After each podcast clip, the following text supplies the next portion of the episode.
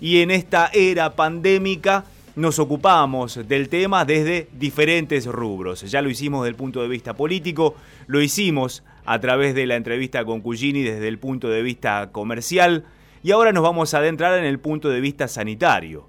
¿Cómo está la provincia de Buenos Aires preparada desde sus hospitales públicos para recibir lo que se espera sea el pico de la pandemia que aún no llegó? El gobernador de la provincia de Buenos Aires en la conferencia del viernes junto al presidente dijo que se había más que duplicado el número de camas en los hospitales de las terapias intensivas. Y queremos corroborar, corroborar esa información y ver cómo se está trabajando al respecto. Por eso estamos en contacto con Juan Sebastián, Sebastián Riera, que es el director de los hospitales públicos de la provincia del Ministerio de Salud bonaerense. ¿Qué tal, Juan? ¿Cómo le va? Gabriel Prosperi lo saluda. Buen día, Gabriel, ¿cómo estás? Bueno, ¿Es así los números que dio el gobernador y cómo se está trabajando al respecto sobre las camas en las terapias intensivas? Sí, por supuesto. Nosotros somos un equipo del gobernador Kisilov y nos venimos trabajando de acuerdo a sus indicaciones y las del ministro de Salud de la provincia de Buenos Aires, Daniel Goyán. Así que nosotros teníamos un stock de camas críticas de 486 camas y hoy ya eh, estamos, porque esas camas se fueron incrementando a partir de la cantidad de camas físicas que se entregaron y respiradores, monitores multiparamétricos y bombas de infusión, que es lo que se requiere para que la cama se transforme en una cama de unidad de cuidados críticos y ahí, tal cual lo dijo el gobernador, ya estamos arribando a las mil camas aproximadamente en, las terapias intensivas de los hospitales públicos de la provincia de Buenos Aires. ¿Hay algunos hospitales en particular a los que se le preste más atención por su zona de referencia? Sí, sí, absolutamente. Nosotros estamos trabajando con un criterio de mapa de calor donde vamos viendo la evolución de los, de los casos eh, cómo se va distribuyendo los casos en el territorio de la provincia y, eh, los hospitales donde estamos haciendo mucho hincapié fundamentalmente son los hospitales de la zona quinta, la sexta, la séptima, la doce y la once.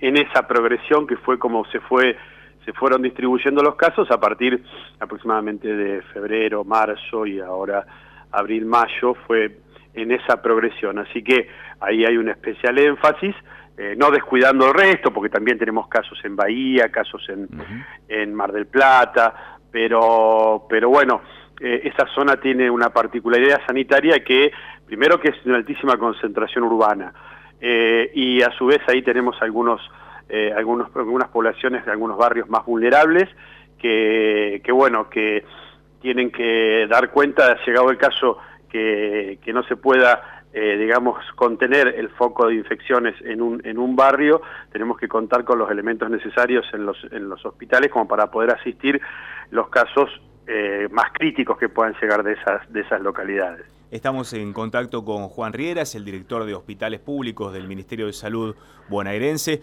¿Cómo se complementa, Juan, el sistema de camas alternativas que se han dispuesto, por ejemplo, aquí en la región, en la República de los Niños, en un hospital en Ensenada, donde era un hotel de una obra social en Punta Lara?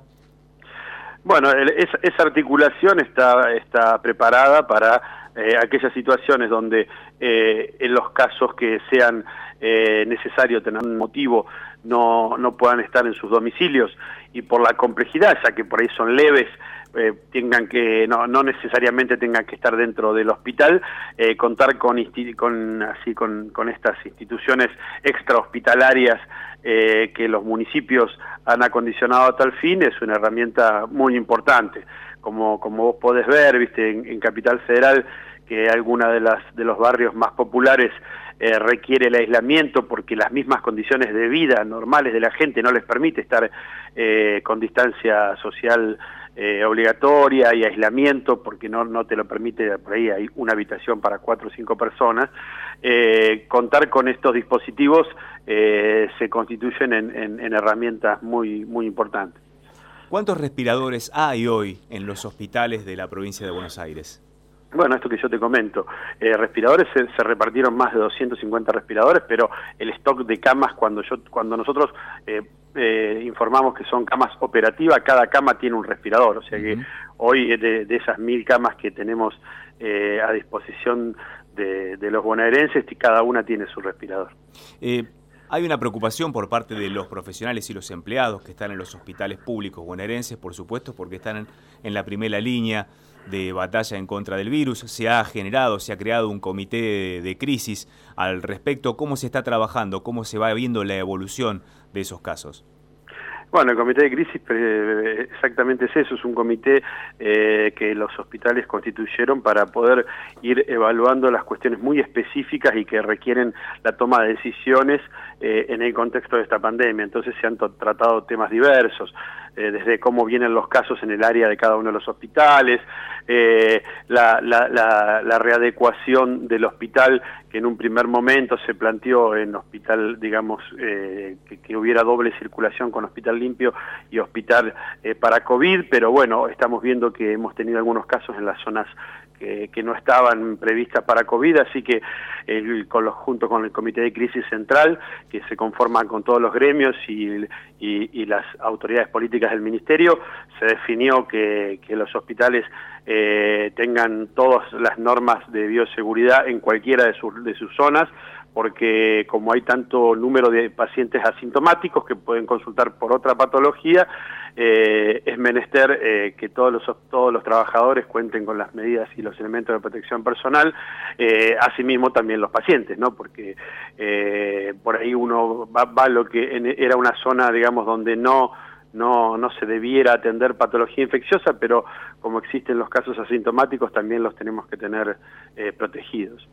En la provincia de Buenos Aires hubo 51 casos confirmados contra 165 de la ciudad de Buenos Aires en las últimas horas. ¿Esto qué indica? Que como dice el ministro Golán, estamos en un achatamiento de la curva desde hace varios días en la provincia. Sí, eso, eso es tal cual lo dice el ministro, estamos en un achatamiento. Lo que pasa es que no nos olvidemos que eh, la mayor cantidad de, casos comenzaron por Cava, entonces en muchos casos porque eran casos importados que venían eh, venían de países del exterior y, volvían a, en, mayor medida a la ciudad de Buenos Aires y ahí se produjeron los primeros focos. entendemos que eh, es una progresión de, la evolución de la, de la epidemia. No quiere decir que no estemos exentos nosotros a tener un aumento también de casos. Esperemos que no en esta magnitud, porque estamos trabajando fuertemente para eso. Ahí lo, lo, llevó adelante el ministro junto con el viceministro Nicolás Kreplak, eh, eh, articulando fuertemente con los secretarios de salud de los barrios, en Quilmes, Lanús, para poder aquellos, en aquellos barrios vulnerables donde aparezcan eh, casos positivos, rápidamente hacer el aislamiento y bloquear la zona para evitar la diseminación del contagio. Que eso es lo que tal vez estructuralmente los, los barrios de Buenos Aires no permita tanto, porque está todo mucho más, eh, hay mayor nivel de, hacinamiento.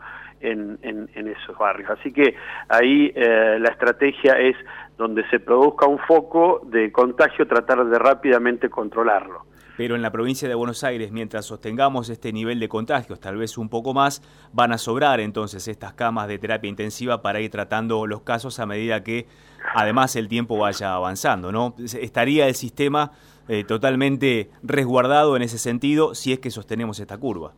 Exactamente, es como es como si un día a vos te vinieran todos los, los infartos juntos. No hay no hay sistema que, que, pueda sostener los infartos de todo un año juntos en una terapia intensiva. Lo que hay que hacer es con las infecciones por COVID que vengan progresivamente. Entonces te permite que la cama de terapia intensiva asista a esa persona y se libere hasta tanto venga otra persona a utilizarla.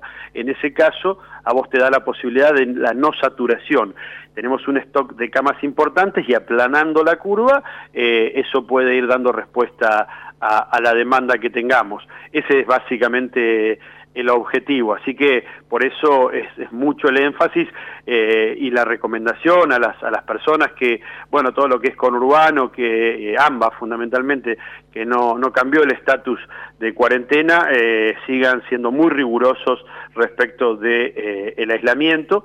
Y, y, bueno, y en el caso de los otros distritos, que tal vez por no tener los casos se flexibilizó un poco más, también hay que ser muy rigurosos, porque no es que no tienen casos porque resolvieron la enfermedad, no tienes caso porque todavía no llegaron a circular la cantidad de virus como para que se produzcan mayor, o sea, para que replique, eh, se duplique cada menos días.